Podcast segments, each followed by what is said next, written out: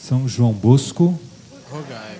São João Paulo II, Santa Teresinha do Menino Jesus, todos os santos de Deus, Rogai por nós. Podemos nos sentar? Uma boa noite a todos e a todas. Quem está no fundo, gente, hoje tem bastante lugar vago, né? Véspera de feriado, muita gente viajando, alguns em missão aí também.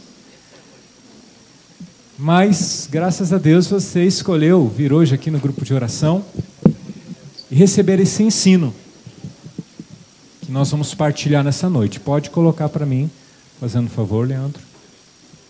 Isso. E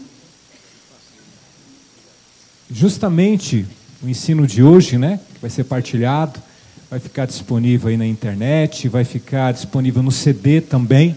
Caso você se interesse por essa pregação de hoje, já no final já vai ter alguns CDs prontos com a pregação de hoje para você poder adquirir. E assim, gente, a pregação de hoje vai ser um pouquinho polêmica, o ensino vai ser um pouquinho polêmico, porque na verdade o que acontece? A comunidade Boa Nova é uma comunidade que tem um compromisso com você. Nós não temos compromisso com outra coisa que não seja o crescimento da sua vida cristã, o crescimento daqueles que vêm aqui na comunidade, o crescimento cristão, espiritual, moral, daqueles irmãos que são membros da comunidade, aqueles irmãos que são é, família Boa Nova, que fazem acampamentos, que participam né, aqui de todo o processo de evangelização da comunidade. Nós não temos um outro compromisso que não seja com você, que não seja com a verdade. Então é importante eu começar falando de, dessa forma e desse jeito, porque aqui na comunidade Boa Nova nós não procuramos agradar ninguém. A nossa pregação é muito verdadeira. A nossa pregação não é para poder segurar as pessoas, entende? Não é assim uma pregação adocicada para poder, nossa, Vamos fazer uma pregação legal toda quarta-feira para que as pessoas gostem, para que o grupo bombe e enche de pessoas, né? Não. Nosso compromisso não é com o número de pessoas. O nosso compromisso não é com dinheiro. Não é. Algumas pessoas às vezes até pensam, né? Ah, a comunidade é, é, pede muito dinheiro, quer muito dinheiro para muita coisa. Não, nosso compromisso não é com isso. Na verdade, o dinheiro que a gente pede para manter a obra, para fazer a obra crescer, só isso. Mas nosso compromisso não é com o dinheiro. Nosso compromisso não é com, as paredes, não é com a parte física que nós temos, nosso compromisso são com pessoas. O compromisso da comunidade de Boa Nova são com famílias. É com o futuro dessas pessoas que vêm aqui. É com o seu futuro, é o futuro do seu casamento. Nosso compromisso é com o futuro dos seus filhos. O nosso futuro é com o futuro do casamento de vocês, que são jovens futuro casamento de vocês. O nosso compromisso é manter a nossa família, com o futuro da nossa família, dos nossos filhos. Esse é o nosso compromisso. Então, por isso, nosso compromisso é com a verdade, com aquilo que procede da moral, da palavra, que vem de nosso Senhor Jesus Cristo através da palavra, da revelação, através da Igreja Católica Apostólica Romana, dos ensinamentos que nós recebemos da nossa igreja, que tem mais de dois mil anos de existência. Entende? Então, nosso compromisso é com isso. Então, por isso que às vezes nós somos é, levados a tocar em alguns assuntos que incomodam, incomodam algumas pessoas, que fazem com que as pessoas discordem do, do, da, daquilo que a gente prega, né?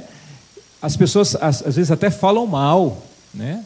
Criticam às vezes ponto de vista de coisas que nós falamos aqui na frente. Mas eu quero dizer para você, nós não temos medo de sermos mal falados, de sermos julgados, né? seja por qualquer pessoa, não somos. Porque na verdade o nosso compromisso é com Deus, é com a verdade. Então hoje, o ensinamento de hoje vai tocar em alguns assuntos um pouquinho polêmicos, que na verdade as pessoas me procuram muito no, na, no, no privado para poder perguntar essas coisas, boa parte dessas coisas, que eu vou agora é, abertamente, né, colocar para vocês e dizer para vocês indicar um caminho, né? Então o tema de hoje é esse, né? Influência do mundo versus influência cristã. Fazer as escolhas certas. Nós vamos começar então esse ensino com, com a definição é, de alguns conceitos, tá? Então vai ser um ensino diferente. Na verdade, não é bem uma pregação querigmática, mas um ensino mesmo. Então a gente vai começar com a definição de alguns conceitos que é muito importante. Pode passar aí para mim, para que a gente possa evoluir nesse ensino de hoje, tá? Nós vamos trabalhar esses conceitos. Tem mais um que eu esqueci de colocar ali que eu vou passar para vocês: o conceito de influência, de cultura, de mundo, de pecado, intencionalidade e de relativismo, tá? Então nós vamos começar falando ali do que é influência, né? Vocês têm uma boa ideia do que seja isso, mas eu vou definir um pouquinho o que o dicionário nos fala, né? Bom, influência é a ação de um agente físico sobre alguém ou alguma coisa, suscitando-lhe modificações, né? Então a influência é algo que nós podemos sentir, seja da parte física, ou seja na parte humana ou moral. Né? Nós estamos numa sociedade onde constantemente nós estamos sendo influenciados pela sociedade que a gente vive, ok? Então, a, a TV que você assiste, o rádio que você ouve, a mídia social que você vê, vai influenciar a tua vida. As pessoas com quem você convive, a religião onde você está, a comunidade que você frequenta, o teu círculo de amigos vai influenciar você. Né? Então, influência é tudo isso que tenta né, modificar ou levar alguém ou alguma coisa para algum lugar. Né? Isso é influência. Ok? Eu quero só fazer aqui. Vem cá um pouquinho, Zé Roberto. Vem cá você um pouquinho, irmão. Vem cá, Margarida, um pouquinho você também. Só para a gente entender um pouquinho essa questão da, da influência, como é uma coisa interessante, né? Fica um do ladinho do outro aqui. Coladinho com o ombro. Isso. Olha só. Para a gente poder entender o poder da influência. Né? Muitas vezes você fala assim, nossa, mas ah, tal fato ou determinada situação que está acontecendo na sociedade influencia o fulano, não me influencia. Olha só, que coisa interessante. Se eu influenciar aqui, isso aqui é influência, o Zé Roberto, olha o que vai acontecer automaticamente a influência, a ação né, que eu imprimi sobre o Zé vai repassar no Marcos, que vai repassar também na Margarida. Talvez a Margarida não sinta tão forte o impacto né, que eu dei aqui no Zé Roberto, mas ela vai ser influenciada de alguma forma. Ok? Então é importante, obrigado, irmãos, quando a gente vai é, é, ouvir durante esse ensino, a questão da influência, a gente perceber sim que nós não estamos isentos da influência das coisas que acontecem na sociedade, mas a gente recebe essa influência. Né? O segundo conceito que a gente vai trabalhar ali né, é de cultura. O que é cultura, gente? De forma rápida, né? Tudo isso mereceria um, é, verdadeiros tratados, mas de forma rápida para a gente contextualizar. É o conjunto de formas e expressões que caracterizarão no tempo uma sociedade determinada, pelo conjunto de formas e expressões, e entende-se inclui os costumes, crenças, práticas comuns, regras, normas, códigos, vestimenta, religião, rituais e maneiras de ser que predominam na maioria das pessoas que a integram. Né? Então, nós estamos numa sociedade que vive uma cultura ou várias culturas, né? Mas na maioria das sociedades existe uma cultura mais forte, mais predominante, né? Que a gente às vezes acaba recebendo a influência dessa cultura, entende? Então é importante a gente entender essa essa definição de cultura. E ali a gente passa também para o próximo passo. Eu vou pular o mundo, eu vou falar sobre pe... não, pode voltar. Pecado e intencionalidade. Isso aqui é rápido, porque na verdade vocês, como bons, bons cristãos, bons religiosos, entendem bem o que é o pecado. Né? Pecado justamente é o quê? Aquela ação de rebeldia, de revolta, de virar as costas para Deus. Isso é pecado. Né? Eu dizer não à proposta de Deus na minha vida.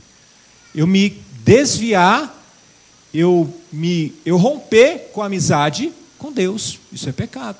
E aí, junto com o pecado, entra uma questão interessante, a questão da intencionalidade. O que é intencionalidade? Né? É a característica do que é intencional.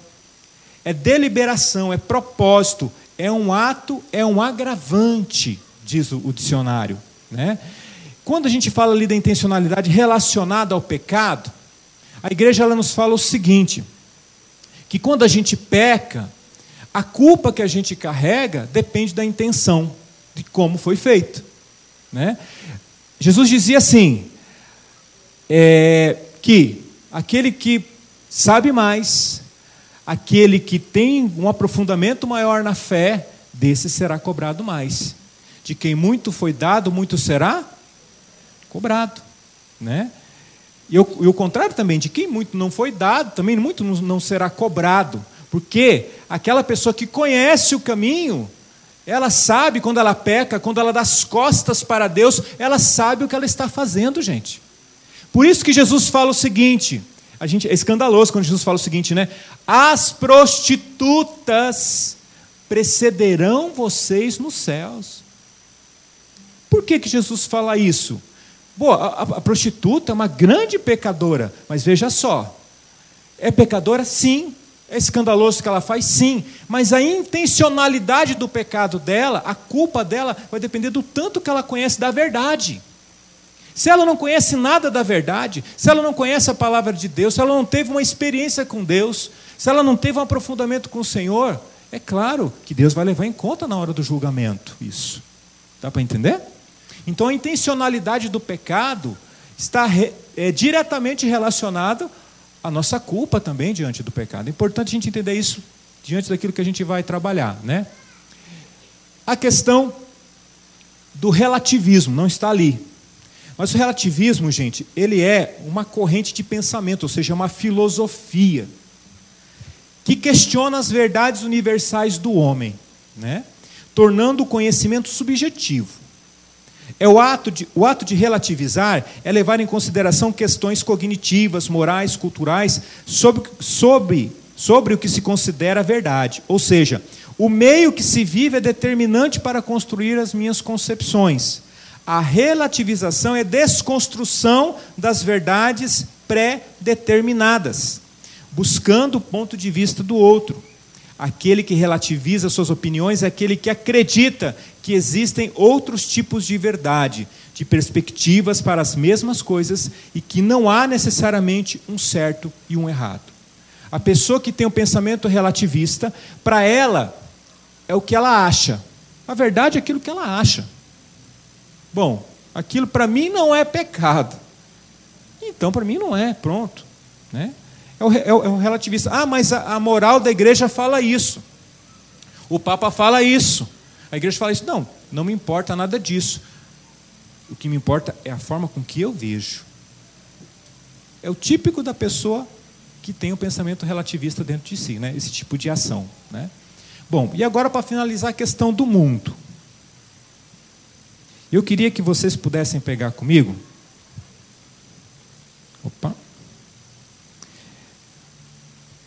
A Bíblia, tá?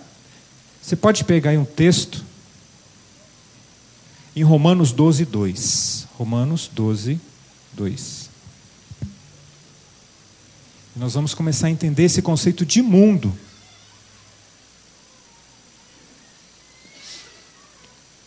Segundo a palavra de Deus, tá? A gente vai trabalhar um pouquinho com a Bíblia e entender esse conceito de mundo.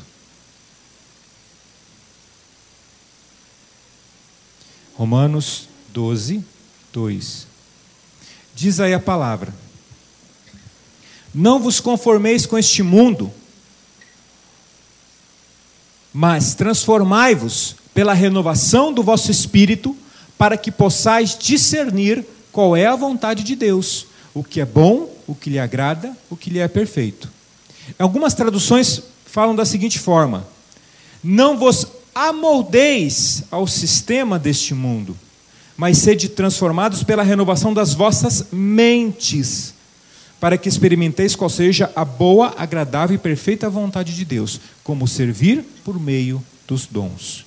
Certo? Agora eu quero que você pegue comigo Fica na lembrança esse texto. São João no capítulo 16. São João no capítulo 16.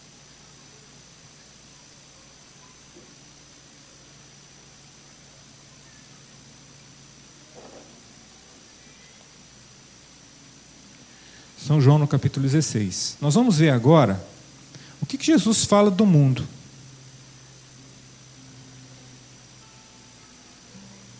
São João 16, 7. João 16, 7.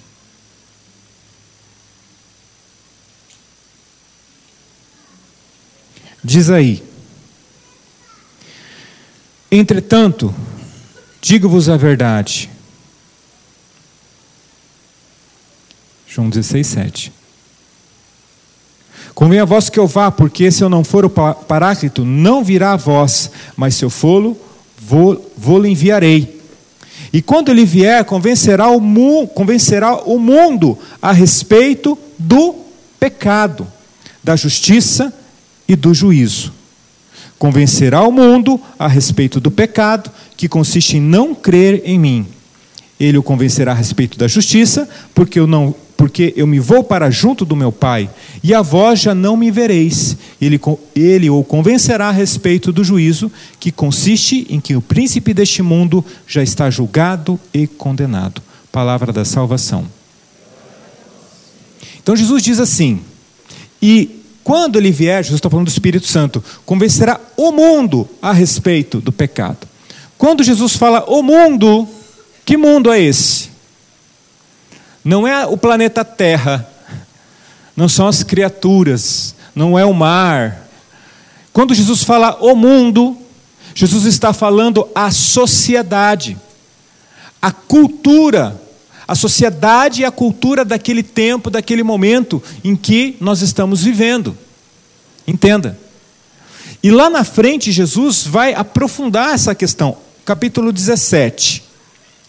Abre aí o capítulo 17, vamos ler. Como que Jesus aprofunda essa questão e ele vai diferenciar o cristão do mundo, dessa sociedade. Ele vai fazer uma separação. Olha o que ele fala.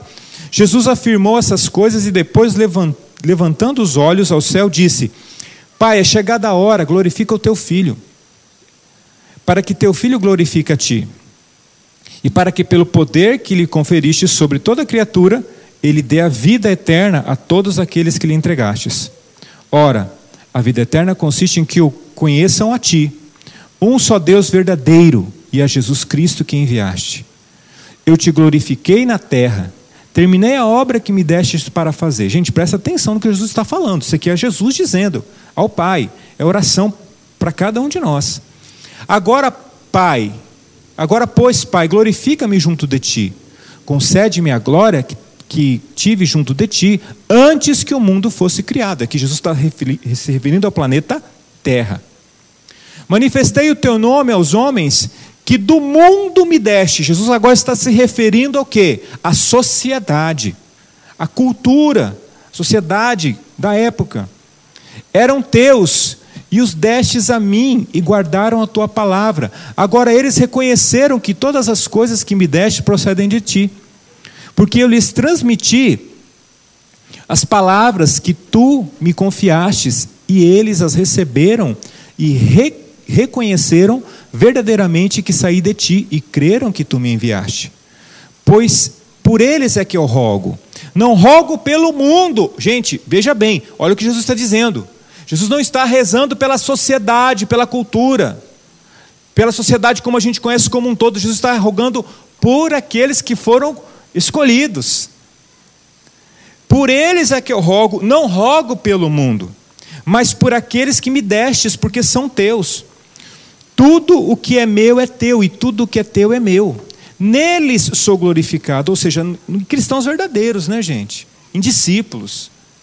Já não estou no mundo, ou seja, Jesus já não está mais na sociedade. Jesus já, Jesus já estava partindo para o Pai, já estava para se entregar na paixão, morrer, ressuscitar e ir para o Pai. Ele não seria mais visto humanamente no meio da sociedade. Eu já não estou, já não estou no mundo, mas eles estão ainda no mundo. Ou seja, olha para mim um minutinho. Jesus está dizendo o seguinte: Pai, eu estou indo para perto de você, mas eles vão continuar na sociedade. Eles vão continuar com trabalho, eles vão continuar com seus afazeres, com família, com emprego, convivendo com as pessoas. Eles vão continuar no mundo, eles vão continuar na sociedade, né?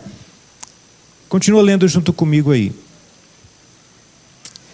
Já não estou no mundo, versículo 11. Eu, porém, vou para junto de ti, Pai Santo. Guarda-os em teu nome, que me encarregaste de fazer conhecer a mim, a fim de que sejam um como nós.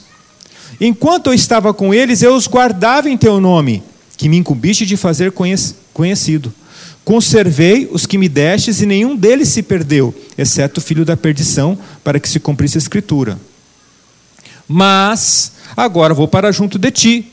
Dirijo-te essa oração enquanto estou no mundo, enquanto estou aqui na sociedade enquanto estou no meio deles, né? Para que eles tenham a plenitude da minha alegria. Deles a tua palavra, mas o mundo os odeia. Vou repetir, irmãos, versículo 14. Deles a tua palavra, mas o mundo os odeia, porque eles não são do mundo, como também eu não sou do mundo. Irmãos, é fantástico, fantástico, fantástico esse texto, para a gente entender o que o Senhor quer de nós. E para a gente elucidar tudo, tudo aquilo que a gente vai conversar essa noite, olha só, vou repetir, versículo 14: Deles a tua palavra, mas o mundo os odeia, porque eles não são do mundo, como também eu não sou do mundo. Versículo 15: Não peço que os tires do mundo, mas sim que os preserves do mal. Versículo 16, de novo Jesus repete: Eles não são do mundo, como também eu não sou do mundo. Gente, é a segunda vez. Versículo 17: Santifica-os pela o que? Pela? Santifica-os pela? E o que é a verdade, gente? A tua. Repete com força: A tua palavra é a verdade. Como tu me enviastes ao mundo, também eu os enviei ao mundo. Santifico-me por eles, para que também eles sejam santificados pela verdade. Palavra da salvação. Irmãos, Jesus está dizendo para mim e para você: nós estamos no mundo, aqui você estuda, aqui você trabalha, aqui com certeza você tem uma profissão, você tem o seu ganha-pão. Sim ou não? Tem, né? Claro que tem. Você tem a sua família de sangue, você tem seus amigos, você tem sua casa, você tem seu, sua, sua roda de, de de convivência, de trabalho, de estudo. Nós estamos aqui convivendo, gente, temos a nossa família, mas nós não somos do mundo, nós pertencemos a Ele. Dá para entender? Quando Jesus morre, ressuscita, Ele nos compra para Ele a um preço altíssimo, um preço de morte, gente, de sangue. Então nós somos pertença de Cristo. Ele fala: eles são meus, Pai. Eles são meus. Jesus toma para si, eu e você. Eles são meus. Eles não são do mundo. E aí é bonito que Jesus vai dizendo, falando assim: eles precisam conhecer, Pai, e saber o que é a verdade, né? E lá ele diz, ele, no versículo 16, eles não são do mundo, como também eu não sou. Santifica-os pela verdade. A tua palavra é a verdade. Irmãos, aqui a gente começa tudo isso para começar a pregação. Tudo isso para começar a pregação. Para dizer o seguinte: hoje nós vivemos é, uma sociedade onde constantemente a gente está recebendo essa influência do mundo. E o que tem mais acontecido hoje em dia, sabe o que é? Irmãos que têm aceitado essa influência do mundo e vivido segundo a influência do mundo. Que não entenderam até agora que eles não são do mundo. Nós temos milhões e milhões de cristãos espalhados no mundo inteiro, agora no planeta, no mundo planeta Terra, no planeta Terra, que não entenderam que estão numa sociedade, estão nesse tempo, estão vivendo nesse tempo, nessa sociedade, em determinado local, desempenhando determinada profissão, mas você não pertence a esse mundo. Você está aqui. Você está passando. E sabe por quê? Porque Jesus, o que, que Jesus diz lá na frente, gente? Como tu me enviastes ao mundo, mas por que, que eu estou aqui então? É se eu pertenço a Deus. Vou morrer então logo para mim para perto de Deus, né? Era isso que São Paulo falava, né? Eu quero morrer. Eu quero, eu quero estar perto do Senhor, né? Mas olha só, por que, que nós estamos aqui? Lê comigo o versículo 18. Como tu me enviastes ao mundo, também eu os enviei. Você é um discípulo, você é um mensageiro, você é um escolhido, você foi comprado a preço de sangue, filho, filha, e você foi enviado. Se você foi batizado na Igreja Católica Apostólica Romana, entenda bem. Se você foi batizado aqui nessa igreja, você foi enviado em missão. O teu batismo te prontifica para a missão. Para poder levar a palavra, para poder viver a palavra no mundo. Apesar de você não ser no mundo, você está no mundo. Para levar as pessoas a palavra do Senhor, para levar a verdade. E o que é a verdade? A verdade, Jesus acabou de dizer, é a sua palavra. Mas aí que está a questão, né, gente? A gente está vivendo uma situação muito, de muito, de muito relativismo. O relativismo, que é, que é essa posição que eu acabei de falar para você, que é de achar que a verdade sou eu que faço. A verdade não está na palavra. A verdade não está no ensinamento da igreja. A verdade sou eu que faço. Leva a gente a tomar posições contraditórias à verdade cristã. A gente começa a fazer certas coisas que o mundo faz, que a sociedade faz, a gente começa a tomar para nós e a gente fala assim: isso é bom para mim. Isso não é bom para você, filho. Não é bom. Então aqui eu vou entrar na parte prática, né? E tocar a respeito de algumas coisas que a gente tem sido influenciado pelo relativismo. E eu vejo as pessoas fazerem, e eu tenho que alertar você, e aqui eu quero dizer, gente, pelo amor de Deus, a partir do momento que eu começar a falar dessas coisas, eu não vou julgar, não estou julgando você, não estou julgando ninguém. Por favor, não se sinta agredido ou agredida na hora que eu tocar nesses, nesses, nesses assuntos, tá? Se por acaso você viveu ou está vivendo alguma situação assim, né, numa influência do relativismo na tua vida, não se sinta agredido, não se sinta agredida. Tome a palavra de hoje como um direcionamento para a tua vida e para uma reflexão profunda na tua vida. Eu não vou te julgar por nada, viu, gente? Não se trata de julgamento aqui, pelo amor de Deus. Mas é eu preciso passar a verdade. Estou aqui pregando em nome da igreja. E meu compromisso, comecei falando com vocês, é com a verdade, então preciso levar a verdade. Então tem algumas questões que as pessoas me perguntam no privado, e agora eu falo para vocês, a gente vai discutir um pouquinho sobre isso, né? As pessoas perguntam assim, Naor, como é que esse negócio aí de usar tatuagem, eu posso me tatuar? Eu posso me tatuar? Abre comigo. Levítico. Livro de Levítico, no versículo no capítulo 19, versículo 28. Levítico 19, 28. A pessoa fala assim: Naor, posso usar piercing? Tão bonitinho usar piercing, né? no nariz, colocar vários na orelha, no umbiguinho, não sei o que e tal. Ninguém vai ver, né? Eu posso usar isso? Nós vamos refletir sobre isso agora. Olha só. Levíticos 19, 28. Diz aí.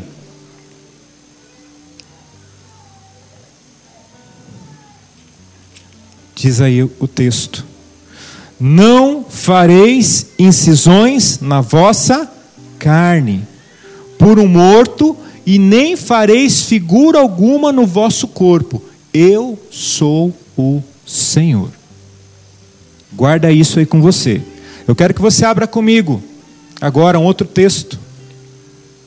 Gênesis no capítulo 17, versículo 9. E você vai entender por que, que eu vou abrir esses textos aqui.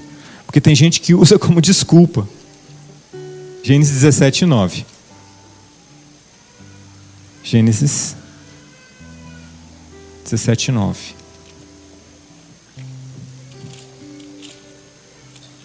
Diz aí, é sobre a circuncisão, né? 17, 9. Deus disse ainda a Abraão: Tu, porém, guardarás a minha aliança, tu e tua posteridade nas gerações futuras. Eis o pacto que faço entre mim e vós, e teus descendentes, e que tereis de guardar todo homem entre, entre vós, e será circuncidado. Agora abre comigo Deuteronômios, lá para frente, Deuteronômios 10, 16.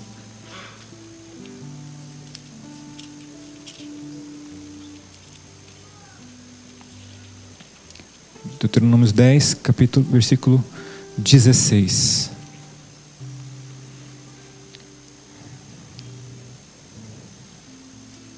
Diz aí: Cortai, pois, o prepúcio de vosso coração, e cessai de endurecer vossa, servi vossa cerviz, porque o Senhor vosso Deus é o Deus dos deuses e o Senhor dos senhores, o Deus grande, poderoso e temível, que não faz distinção de pessoas nem aceita presentes.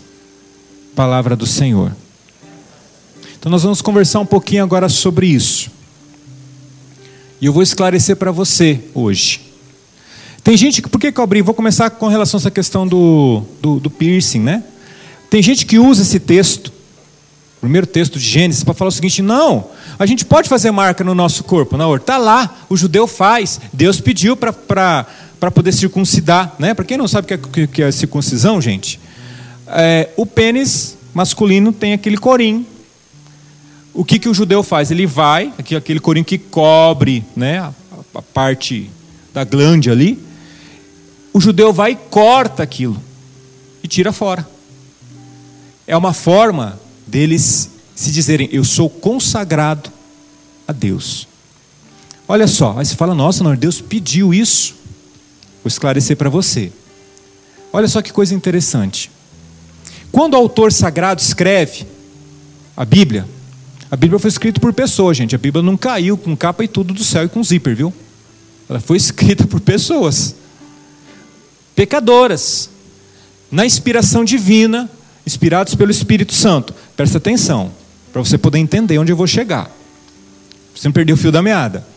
Quando o autor sagrado ele escreve, ele escreve depois de certos acontecimentos, depois que aconteceu a história, e ele vai relatando certas coisas. E ele vai colocando algumas coisas, algumas situações, ele coloca a opinião dele, a forma dele enxergar aquilo. Ok? O que acontece? O povo judeu, ele se entendeu como um povo escolhido por Deus, um povo que era separado por Deus, e eles queriam, de alguma forma, ter uma forma visível para poder dizer isso. Ora, hoje, se eu quisesse falar assim, vamos todo mundo da Boa Nova, dizer que é da Boa Nova, vamos tatuar assim, ó, CBN, né? CBN, uh, né? Então eu ia fazer o seguinte, tá fácil, porque cada esquina dessa cidade tem um tatuador aí, né? Vai lá, tatua todo mundo, CBN, ponto, sou, sou da Boa Nova, sou da igreja. A gente é um grupo, uhul, né? Vamos mostrar aqui. Naquela época não tinha tatuador na esquina, filho. O que que o povo judeu pensou? O povo pensou o seguinte: nós precisamos de alguma marca física para a gente poder dizer principalmente entre os homens, né, porque a sociedade judaica é uma sociedade patriarcal. Nós precisamos, de uma forma física para poder identificar que nós somos um povo, um povo único, escolhido por Deus. Então teve um bendito que falou assim: Cara, já sei, quem que é maluco o suficiente para poder cortar o corinho do pipi? Vamos cortar, todo mundo corta o corinho do pipi. E aí aí eu chego e falo assim: Você é judeu? Sou. Então mostra o teu que eu mostro o meu né? Mas é assim, é desse jeito. Então era uma forma de identificação que o povo, o povo pensou naquela época, não tinha tatuador, Eles queriam se identificar entre eles, porque poderiam mentir entre eles. Ah, não, eu sou judeu mesmo, sou da família tal. Não, então mostra aí, quero ver. Entendeu? Ora, quando isso aconteceu no meio do povo, quando o autor sagrado vai escrever, depois de anos do povo caminhando com esse tipo de postura, com esse tipo de, de incremento ali, né, vamos dizer assim, para poder se identificar, o autor sagrado fala assim: olha, Deus pediu para que pudesse se cortar o prepúcio. Então ele colocou ali, né? Deus pediu para Abraão. Ele incluiu isso na, na, na estrutura da teologia que ele pensou. Mas ó, gente, Deus não se contradiz. O que adianta, filho, filha, bendito, bendita? E foi isso que Deus lá na frente foi dizer, no, lá na frente, depois de vários anos, para eles. O que adianta, bonitão, você cortar o corinho do seu pipi, falar que você é de Deus, falar que você é, é do povo judeu, do povo separado, se você continua pecando, se você continua longe de Deus, se você continua fazendo as coisas que o mundo faz, que a sociedade faz, não adianta absolutamente nada. Então, então Deus, aí sim Deus fala ao coração do profeta, e aí diz assim: olha o que Deus fala, Deuteronômios 10, 16: Cortai, pois, o prepúcio de onde, gente? Lê aí. Da onde? Do vosso coração, e cessai de endurecer vossa cerviz. Ou seja, não quero que vocês cortem um corinho do pipi. Não é isso que eu quero. Eu quero que vocês cortem o prepúcio do vosso coração. Ou seja, a conversão, a mudança, para dizer que é meu, é aqui dentro, é na alma, não é nada externo. Tanto é verdade que Jesus era circuncidado, porque era judeu. Os meninos eram circuncidados com oito dias de vida. Jesus era circuncidado.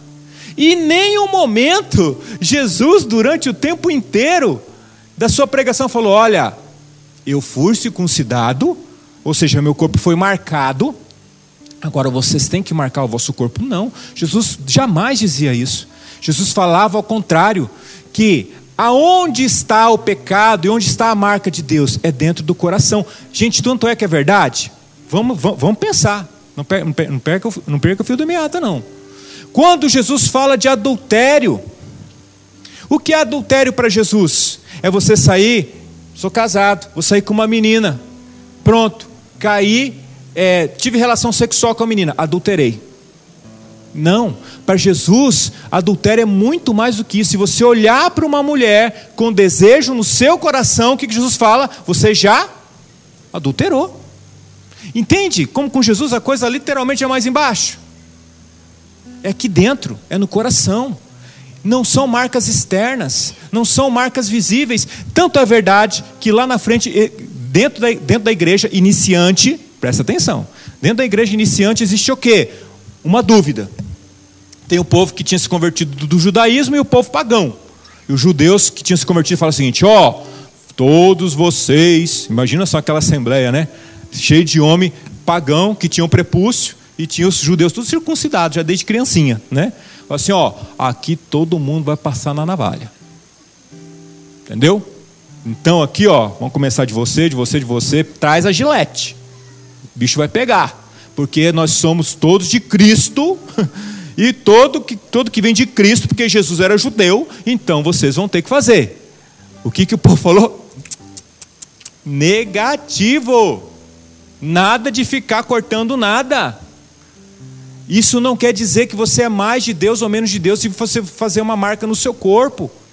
Ou seja, já os primeiros cristãos romperam com essa mentalidade da cultura judaica. Isso era cultura judaica, gente. Não era cultura cristã. A cultura cristã que estava iniciando naquele momento, mediante a palavra de nosso Senhor Jesus Cristo, estava iniciando. Entenda bem isso.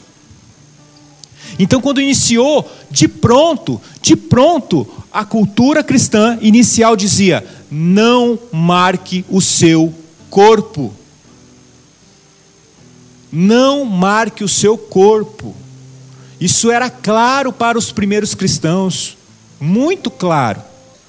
E o que acontece? Isso ficou tão claro que não teve mais circuncisão, não teve tatuagem, porque na verdade tatuagem existe milhares e milhares de anos a tatuagem existe em contextos culturais bem diferentes daquilo que a gente vive hoje. Presta atenção. A tatuagem nasceu, né, agora indo falar um pouquinho da tatuagem, em num contexto cultural de milhares de anos atrás, cultura egípcia, cultura oriental, sabe? Onde as pessoas faziam suas marcas com uma determinada finalidade. O que acontece? Passado anos, milênios, milênios, milênios, milênios, a sociedade ocidental agora, a sociedade europeia, começa, por conta da Europa, perto do Oriente, né? começa a ter acesso a essas culturas orientais que usam das suas marcas, né? nas suas próprias culturas, e começaram a trazer para dentro da sua cultura. E qual era a cultura europeia quando se começou essa onda de tatuagens? Não, não muito tempo atrás, não muito tempo, não muitos anos atrás. Qual era a cultura euro europeia no início do século XIX? A cultura europeia era influenciada pela cultura cristã. Entende? O Papa Bento, o Papa Bento XVI, ele começou a perceber essa onda de relativismo lá na Europa, ele ficou preocupado. Ele fez uma reunião com os. Ele participou, na verdade, ele não fez a reunião, ele participou, na verdade, de um encontro com várias pessoas da sociedade importantes da Europa, pessoas do governo, pessoas da sociedade, assim, bastante influentes, de vários países, e ele falou o seguinte: gente, vocês estão perdendo o rumo, o rumo aqui da Europa a coisa está ficando feia, os jovens estão se perdendo, as famílias estão se acabando, está se perdendo a fé, estão se perdendo os bons costumes, a sociedade está se perdendo. Vocês têm que perceber o seguinte, falava Bento XVI. Gente, isso aqui é base para entender, tá? Aquilo que eu estou explicando. Bento XVI falava o seguinte: olha, a sociedade ocidental, ela é fruto do quê?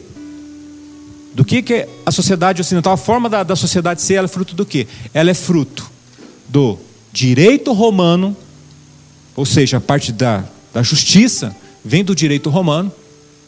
É fruto do quê? É fruto da democracia grega, da forma política que os gregos introduziram a democracia. Veja só, a Europa até uns anos atrás, muitos anos atrás, era oligárquica, né? Eram reis. Mas foram aprofundando na filosofia grega, democracia se tornaram locais onde a voto, a democracia, muito bom também para a sociedade. E moralmente falando, casamentos, famílias, qual era a base? A base é judaico-cristã. De repente, a Europa começa, se começa a introduzir na Europa outras culturas, outras formas de pensar, e as pessoas começam a se revoltar contra, principalmente, começa por aí, contra a cultura judaico-cristã, contra a forma tradicional de família, contra a forma tradicional de se ter religiosidade. E aí o que, que acontece? Revolta cultural, revolução cultural, principalmente agravada lá na frente, gente, isso é estudo, tá? Pelo comunismo, no início do século XX o comunismo vem e traz junto consigo toda essa revolta contra a religião. O que Marx dizia? Ele dizia o seguinte: que a religião é o que? É o ópio do povo. A religião não pode ser vivida. Qual que é a forma principal de você, visível, de você dizer não a essa sociedade que para eles era uma, uma, uma sociedade careta? A sociedade cristã é careta. Vamos marcar o nosso corpo e vamos mostrar quem nós somos. E aí começou, né? Aquilo que começou a vir na sociedade é, ocidental através dos marinheiros que iam em outras culturas e vinham tatuados. Os marinheiros eram os principais tatuados. Aí depois começou a vir por meio de pessoas que conheciam os marinheiros. Nós vamos tatuar, e um aprendeu a tatuar, vai aprendendo. Então vamos, vamos começar a desenhar coisas das mais diversas do nosso corpo para dizer o quê? Nós somos diferentes da sociedade. Então veja só, Volta à questão da intencionalidade. Você pergunta assim para mim, Naor, mas e aí? Se tatuar é pecado, sim ou não? Vou chegar lá. Olha só. A intenção com que você se tatua. a maioria das pessoas que se tatuam, se tatuam para poder dizer: estou contra alguma coisa.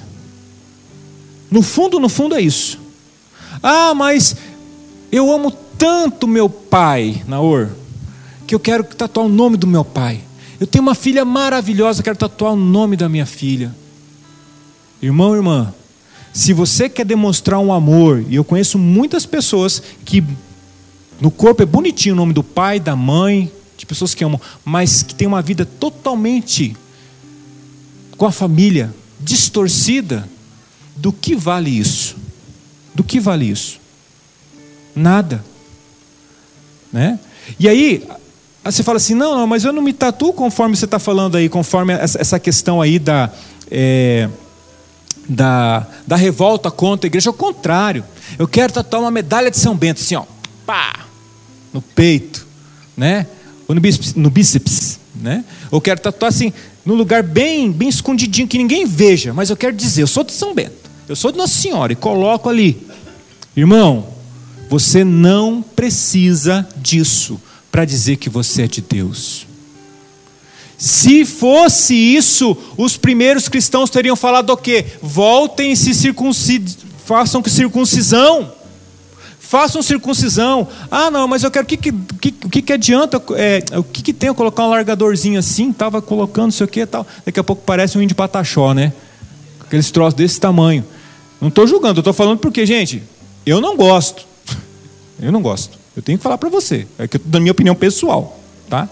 E aí o que, que acontece? Quando eu estiver junto com o índio Pataxó, eu vou admirar, eu vou achar bonito, porque faz parte de uma cultura dos índios Pataxós. Mas você não é índio, filho.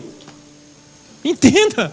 Você não é índio, você não está no contexto da sociedade dele, da cultura dele. Está dando para entender por que, que a gente viu a questão da cultura? Você não está no meio da cultura. A cultura onde você está é cristã. Você segue uma pessoa, você conhece a pessoa, você conhece a verdade, você conhece a palavra. Então, como que eu vou, conhecendo tudo, falar assim: não, eu não quero viver isso. Vou viver outra coisa.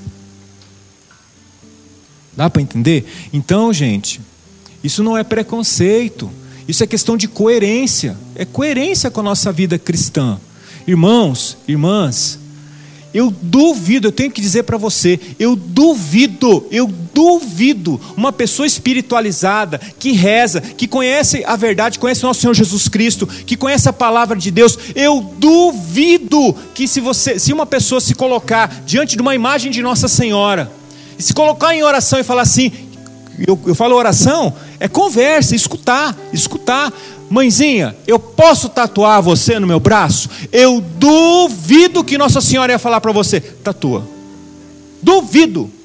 Eu duvido que se você fosse na frente do Santíssimo, falar, Jesus, eu te amo tanto, Jesus. Eu te amo tanto. E Jesus saísse ali, né? Aparecesse para você, como apareceu para vários santos, e falasse assim: Olha, você me ama tanto. Você me ama, que bonito. Então pode tatuar meu nome, Jesus. Pode tatuar. Eu duvido, eu duvido, eu duvido. Irmãos, isso não faz parte da nossa prática cristã. Isso não é parte da nossa cultura cristã.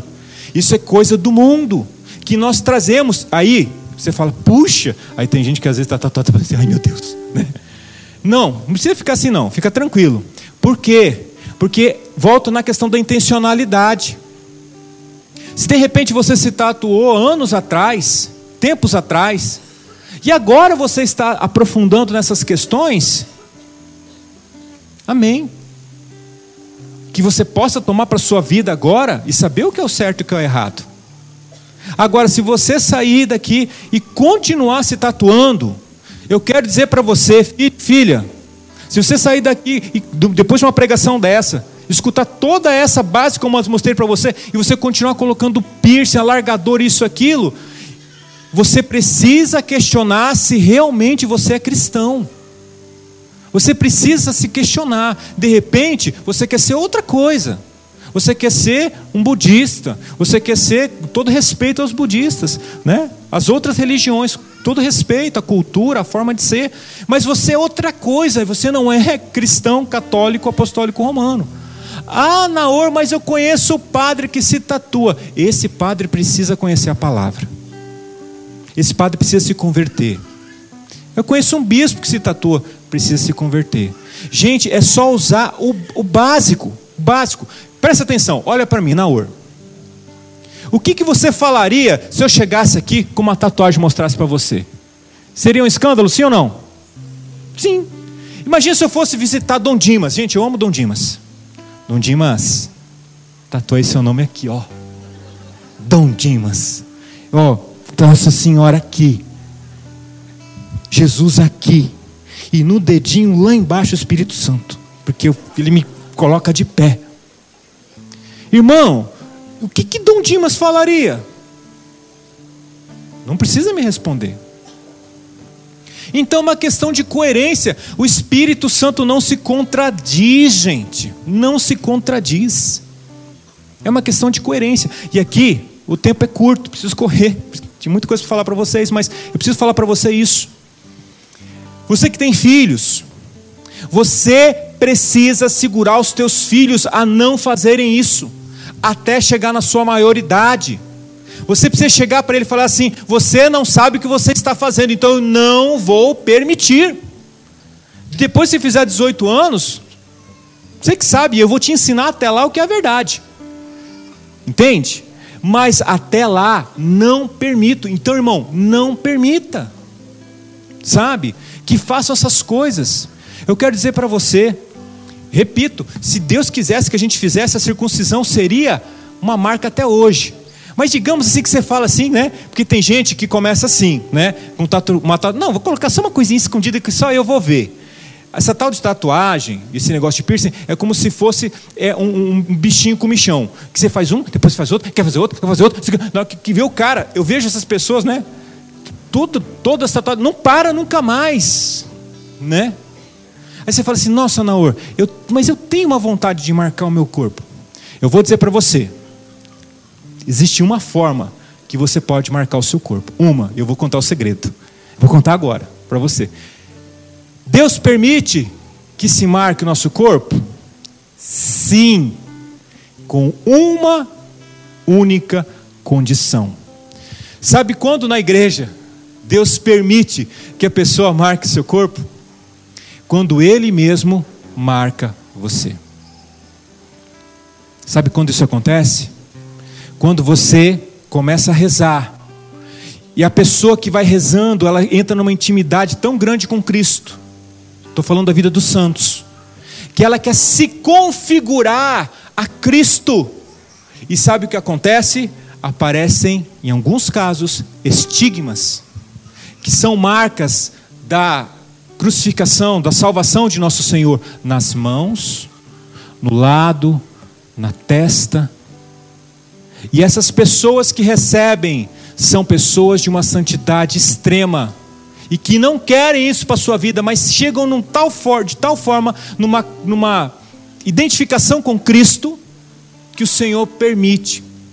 O mais, um dos mais famosos, né? Vou falar de dois aqui. Padre Pio, de Petreutina, tinha os estigmas na mão, que começaram com estigmas que eram o quê? Eles eram invisíveis, ele sentia muita dor na mão.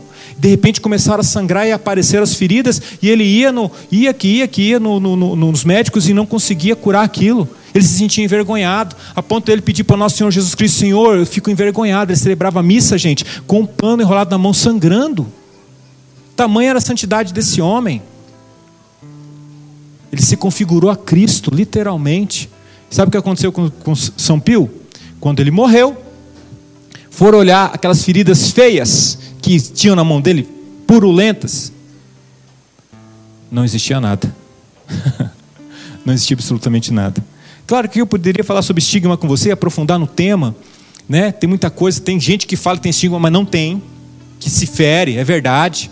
Mas existem pessoas sim que recebem uma marca no corpo, como Santa Rita de Cássia recebeu na testa, como se fosse um espinho de Cristo, como São Francisco de Assis que recebeu nas mãos também de tal forma que essas pessoas, pela santidade, recebem. É a única forma, filho, filha, que Deus permite que o seu corpo seja marcado. É a única.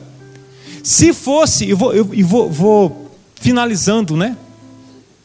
Se, você, se, se, a igreja visse que era importante que nosso corpo fosse marcado na hora do batismo, já mandava tatuar.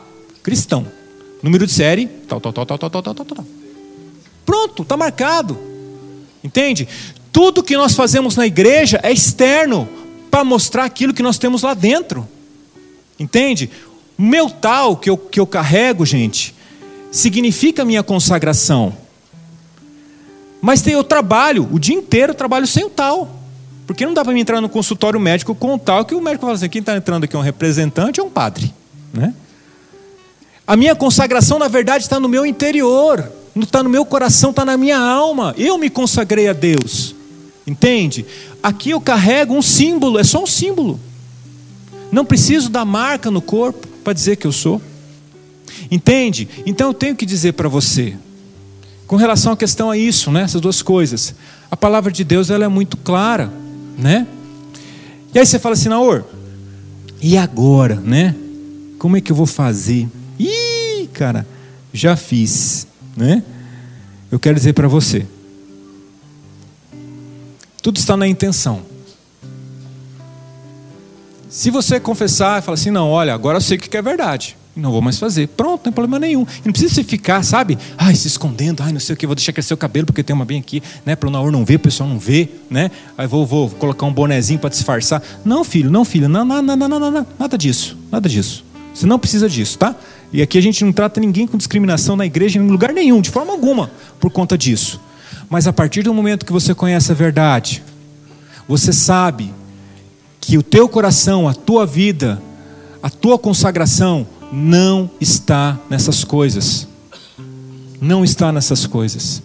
E que a igreja é muito clara com relação a isso. Na nossa cultura cristã, essas coisas, elas não cabem. É necessário você entender isso. Aconteceu, aconteceu, amém. Né? É bola, bola para frente. É questão da intencionalidade. Né? De repente você estava lá no passado é, enganado. E aqui eu tenho que só falar uma coisa, gente. Desculpa, mas eu tenho que falar isso. Eu tenho que falar. Eu não ia falar, mas eu vou falar. A maioria das pessoas que se tatuam, que estão na igreja, são pessoas que saíram da igreja, ficaram um tempo fora, e para mostrar que estavam revoltados contra alguém, contra alguma coisa, contra alguma posição, vai lá e se tatua. Entende? Porque se tivesse dentro o tempo inteiro, não faria isso. Conheço várias e várias e várias pessoas, e aqui não estou julgando ninguém, mas eu tenho que dizer porque eu acompanho pessoas que justamente não tinham nenhuma tatuagem quando estavam na caminhada e de repente, não, vou conhecer o mundo, vou lá, não sei o quê, pá, e pá, se afastam. Volta dali uns anos, na hora que você vê as marquinhas. É impressionante. E por que isso? É a forma de tentar romper, de falar assim, ó, oh, rompi com vocês, rompi com essa caretice de igreja, né? Então, vou para o mundo, lá eu vou beber, lá eu vou aprontar todas, né? Alguns fazem isso, não, não todos, tá, gente? Mas, e vou dizer, sou do contra, eu tenho minha opinião formada. Então, pá, né? Já coloca uma marca. Depois, quando volta, lá na frente, sabe que a maioria diz para mim: Naor, me arrependo amargamente de ter feito. Entende? Então, para que fazer isso? Uma noite de, de beberragem que você teve, não vai marcar o teu corpo, você vai se arrepender. É pecado do mesmo jeito, mas não vai marcar você para sempre. Uma noite num, uma farra vai fazer muito mal para você, mas não vai marcar o teu corpo para sempre. Pode marcar a tua alma, sim, né? mas não vai marcar o teu corpo para sempre. Mas a partir do momento que você marcou o teu corpo, para você voltar atrás é complicado demais. Então, irmãos, finalizo dizendo para vocês. Nós estamos, tinha muitas outras coisas para poder falar para vocês, mas o tempo não vai dar hoje. Quero dizer para vocês o seguinte: nós estamos numa sociedade que vai o tempo inteiro empurrar a gente para poder viver as loucuras que a sociedade está vivendo. O tempo inteiro, o tempo inteiro, o tempo inteiro. Mas olha só, passa para mim para finalizar. Próximo slide, por favor. É o último. Ó, a nossa referência é Ele. Pai, eles não são do mundo. Eles não são do mundo. Rogo por cada um deles para que eu possa enviar eles ao mundo, para que eles sejam um, assim como eu e você somos um, Pai. Jesus é a nossa referência. Jesus é aquilo que nós temos que ser no meio dessa sociedade. Amém? Gente, vamos ficar em pé para a gente poder rezar e finalizar? Mais uma vez eu termino a gente, a gente cantar, a finalizar e rezar. A intenção não é preconceito, tá, gente? Pelo amor de Deus, não, não fique chateado, né? Pode ficar com raiva, com bico de mim por umas duas semanas, mas depois, por favor, volte me amar. Mas a intenção de forma nenhuma é agredir, é expor, não é isso. É com muito amor e com muito carinho que eu trago essa palavra, mas eu precisava porque eu sou responsável por você, principalmente pelos mais jovens. Eu sou responsável. Eu podia ficar quieto esconder essas coisas e fazer dar uma de legalzinho, sabe? Mas eu não, isso não, o Simar me conhece, os meus irmãos também sempre me conhecem. Eu não sou desse tipo, gente, não sou. Então eu prefiro às vezes, né, ser mal entendido, às vezes mal interpretado, do que não falar a verdade. Mas eu tenho certeza que nessa noite muitos corações, muitas, muitas pessoas começam a refletir a entender essas coisas. Por isso, Senhor, nós queremos agora, nesse instante, te pedir que toda essa palavra, que tudo aquilo que nós refletimos, seja, Senhor, realmente entendido por nós à luz do Teu Espírito. Espírito Santo de Deus, ilumina a nossa vida e nosso coração por entendimento dessas coisas, para que nós possamos realmente não fazer as coisas mecanicamente, ou seguir apenas regras mecanicamente, mas que nós possamos entender com o nosso coração, nossa pertença, o nosso chamado, a nossa escolha. Nós fomos comprados a um preço de sangue. Essa música que nós vamos cantar agora, partezinha dela é muito bonito, fala assim: Eu sei eu não pertenço a esse mundo. E é isso mesmo, nós não pertencemos a esse mundo. Tenho fome e sede do Senhor, alimento que vem do lugar que eu sou.